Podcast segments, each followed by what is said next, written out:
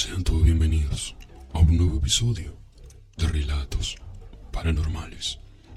En esta noche conoceremos las aterradoras experiencias de maestros en escuelas. Estén preparados para lo que van a oír a continuación. Pero antes de que comencemos, les quiero pedir que no olviden de dejar su like y que si estos relatos son de su agrado, no olviden de suscribirse al canal para que esta comunidad siga creciendo. No haré más larga esta introducción. Ahora escucharemos las historias de maestros. Mi nombre es Samantha y soy profesora de educación primaria. Hace unos años recibí una oferta de trabajo para dar clases en un pequeño pueblo de la Sierra de Guerrero, México. Recuerdo muy bien que el nombre de ese pueblo, en los altos del Molosa, a pesar que sabía que la vida en un pueblo era muy diferente a la ciudad, lugar donde había vivido toda mi vida, decidí aceptar ese trabajo, ya que era de mis primeras oportunidades, además de que sabía perfectamente y que los recién egresados siempre nos envían a comunidades rurales. Sin embargo, no podía imaginar lo que me esperaba en ese mentado pueblo. Cuando llegué a la comunidad, los habitantes me recibieron con los brazos abiertos y me explicaron un poco sobre el sitio. Me dieron un recorrido por las calles para que me fuera familiarizando un poco y no fuera a ser que me perdiera un poco más adelante. De entre todas las recomendaciones que me dieron, hubo una que se me hizo muy rara. Los habitantes me advirtieron de que todo el pueblo debería evitar un solo lugar, ya que ese es extremadamente peligroso, incluso para los habitantes natales. El señor Ignacio, que me estaba dando el recorrido esa tarde, apuntó sus dedos en la cima de un cerro que estaba a las afueras del pueblo. Sobre aquel cerro dijo que había una casa vieja. En ella vivían tres hermanas, las cuales eran brujas. Nadie en el pueblo se atrevió a poner un pie cerca de ese lugar por el miedo que infundían, más en específico cuando se la veía bajar del cerro. Ellas casi nunca lo hacen, pero cuando lo hacen, se les ve de cerca, es porque vienen por comida. Señorita Samantha, tenga cuidado. Si un día ve a una de esas mujeres bajar del cerro, porque ellas no comen alimento como nosotros. Ellas personas. Al principio, pensé que solo era una leyenda popular para asustar a los foráneos, como yo. Pero por respeto, claramente, no dije nada y no pregunté nada más. Ya que en este tipo de lugares las leyendas son muy valoradas y tienen mucho peso entre ellos. Durante los primeros días en el pueblo, todo parecía normal. Los niños estaban emocionados de tener una nueva maestra y yo estaba muy emocionada de enseñarles. Sin embargo, noté que había días en los cuales por alguna razón el ambiente se notaba pesado, como si un frío gélido recorriera el pueblo, que por cierto era de clima caluroso. Tras varias semanas viviendo ahí, comencé a tener algunos comportamientos inusuales, algo que nunca se me había presentado antes. A menudo me despertaba en el medio de la noche una presencia extraña en mi habitación, como si me vieran Pensé que era solo mi imaginación.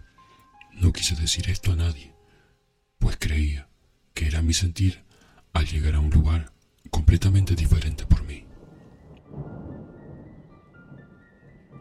Un día, cuando salía de dar clase por alguna razón que no puedo explicarme, quise saber algo más sobre aquella mentada de brujas en el cerro. Acudí a ver al señor Ignacio, quien era con el que más confianza le tenía, para ver qué me podía decir el señor. Me miró fijamente y dijo, no me diga profesora, que ya las has visto. Yo le mencioné que de hecho no sabía cómo eran. Don Ignacio comenzó a describirlas, no fuera a ser la de las malas que me las toparas. Ellas son tres mujeres de unos 45 o 50 años. Siempre están juntas. Nunca se les ve solas. Su apariencia es muy descuidada. No se peinan, rara vez se cambian de ropa, incluso se bañan. Tienen un olor como de mugre o como algo echado a perder. Pero las dos cosas más notorias de esas brujas son, la primera, que ellas siempre andan descalzas, no usan algún tipo de zapatos, siempre andan descalzas. La segunda es que ellas tienen el cabello completamente blanco, como si estuvieran llenas de canas. Profesora, si un día llega a ver a alguien así por el pueblo, no se acerque, no le hable, solo aléjese, porque nada bueno sale de ellas una vez que bajan. No sé si su palabra me hicieron sentir más tranquila o más nerviosa, ya que no podía concebir que mujeres así realmente fueran brujas. Por algún tiempo, todo estuvo relativamente tranquilo, más allá de ese extraño sentir que seguía teniendo en las noches. Las cosas estaban en calma. Al paso de unos meses, en una reunión que hubo en una de las escuelas, una de mis alumnas llamada Clarisa acudió en compañía de su madre, una señora quien para ese entonces estaba embarazada. Tenía aproximadamente unos siete u ocho meses, siendo así su alumbramiento estaba muy próximo. La señora la acompañaba a su marido, así como varios de sus hermanos. Se me hizo curioso ver a tanta gente que estuviera alrededor. Quise preguntarle si había alguna razón especial de aquel hecho, pero no lo hice por respeto y porque no quería verme como una metiche. Pero la duda, vaya que sí me quedó un buen tiempo. Cronológicamente, de esa junta pasaron cerca de dos meses. Una mañana cuando llegaba a la escuela, vi que varios de mis alumnos no estaban. La hora de entrada se dio, pero ellos no llegaron.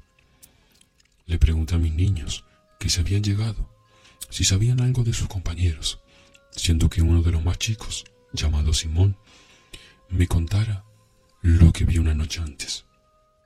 Maestras, nuestros compañeros no llegaron porque sus papás no quisieron dejarlo venir. Es que dice mi abuelo que ayer en la noche vieron a la bruja bajar del cerro. Mi familia dice que cuando ellas bajan es porque cosas malas van a ocurrir en el pueblo. Así que muchos papás no dejan salir a sus hijos.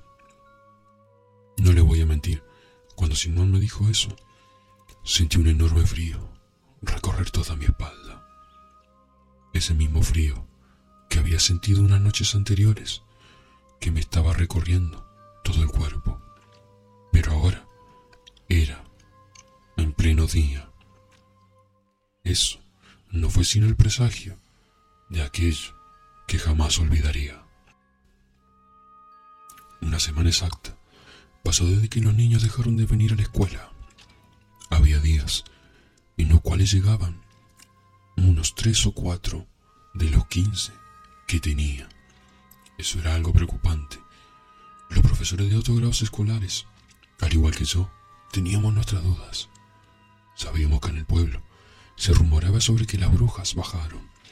Y esa era la razón de la ausencia. Pero nunca entendimos la gravedad de ese asunto. Todos éramos foráneos y solo vimos eso como una leyenda y una tradición muy absurda. Pero vaya, que estábamos equivocados. Recuerdo perfectamente que el día que mi vida cambió para siempre fue un sábado. Ese día desde la mañana, las cosas estuvieron algo extrañas. Era como que el ambiente ya presintiera que la maldad rodeaba al pueblo. Aproximadamente a las nueve de la noche, mientras yo descansaba en el cuarto donde me hospedaba, escuché una turba enfurecida de gente. Eran gritos y gritos de personas enardecidas que parecían molestadas. Al abrir mi puerta, como varios habitantes del pueblo corrían hacia una dirección en específico.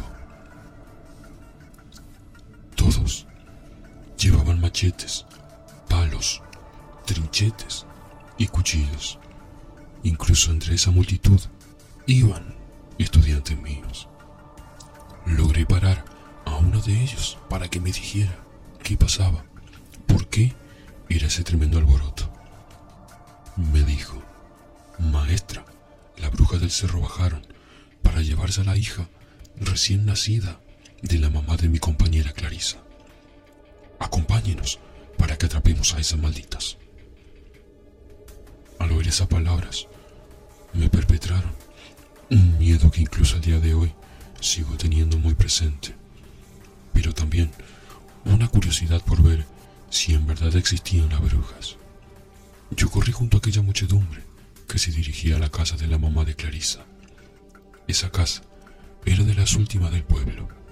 Ya, casi no salía desde los lejos, se veía como había más gente alrededor de la casa, como si medio del pueblo, o el pueblo completo, estuviera ahí. Como pude, me metí hasta el frente de aquella muchedumbre. Escuchaba a los señores y señoras, como decían, cuidado maestra, no se acerque mucho. Justo al frente de esa casa estaba una mujer totalmente amarrada de pies y cabeza, tirada en el suelo. Ella estaba descalza. No tenía algún tipo de calzado. El olor que emanaba era nauseabundo, como macarroña o a basura podrida. Y su cabello era blanco, completamente blanco. No se me hizo muy difícil adivinar que ella era la bruja, o al menos una de las brujas que tanto se mencionaba. Yo no sabía qué pasaba en ese momento. Entre toda la muchedumbre vi a don Ignacio y sin dudarlo me acerqué a ver qué rayos pasaba. Profesora, cuidado. Mejor váyase a su cuarto, porque lo que viene va a ser muy feo. Y mejor no se arriesgue. Yo le pregunté qué iba a pasar, qué ocurriría como tal. Desde hace días se vio que las brujas habían bajado del cerro al pueblo. Ellas solo bajaban cada vez que quieren comer. Creo que usted sabe que la señora Marta, la mamá de su alumna Clarisa, estaba encinta. Bueno, a las brujas se le vio rondar su casa, pues allá bajaron, desde allá, para llevarse a su hijo una vez que naciera. Desde el momento en que ellas se mostraron todo el pueblo, estuvo alerta para que nada malo le pasara a la señora. Justo hace dos días doña Marta dio a luz, pero fue hasta hoy que las mendigas brujas quisieron entrar a su casa y llevarse a su criatura. Por suerte, su esposo y sus hermanos estaban atentos y lograron impedirlo. Pero por desgracias, solo atrapamos a una de ellas. Maestra, lo que va a pasar ahorita, le recomiendo que no lo vea, porque quizá para sus ojos eso sea muy cruel. Pero así es como se le debe tratar a esas cosas. Ya se han llevado a muchos y es hora de que pague. Lo que sigue de la historia Es algo que se me hace muy duro describirlo, porque a mi mente viene un recuerdo de esa noche. A esa bruja la llevaron hasta orilla del río, que pasa por el lado del pueblo. Justo ahí la pusieron en medio de una gran cantidad de leña, y lo que sigue bueno, ustedes ya saben. Prendieron aquella leña y se consumió todo. Todo era fuego y solo se oían gritos y gritos de desesperación y de dolor de la bruja, que ahí estaba dentro. Al final, sí creían las brujas, y eso fue porque ese fuego con esa mujer dentro duró siete días seguidos. Siete días seguidos. Durante una semana completa fue el tiempo que el fuego trató de consumir aquella cosa. Como lo sé, cada noche yo iba a ver cómo eso se movía y cómo seguía gritando. O en ese momento, mi vida cambió. Y creí en muchas cosas, más de la que me hubiera gustado.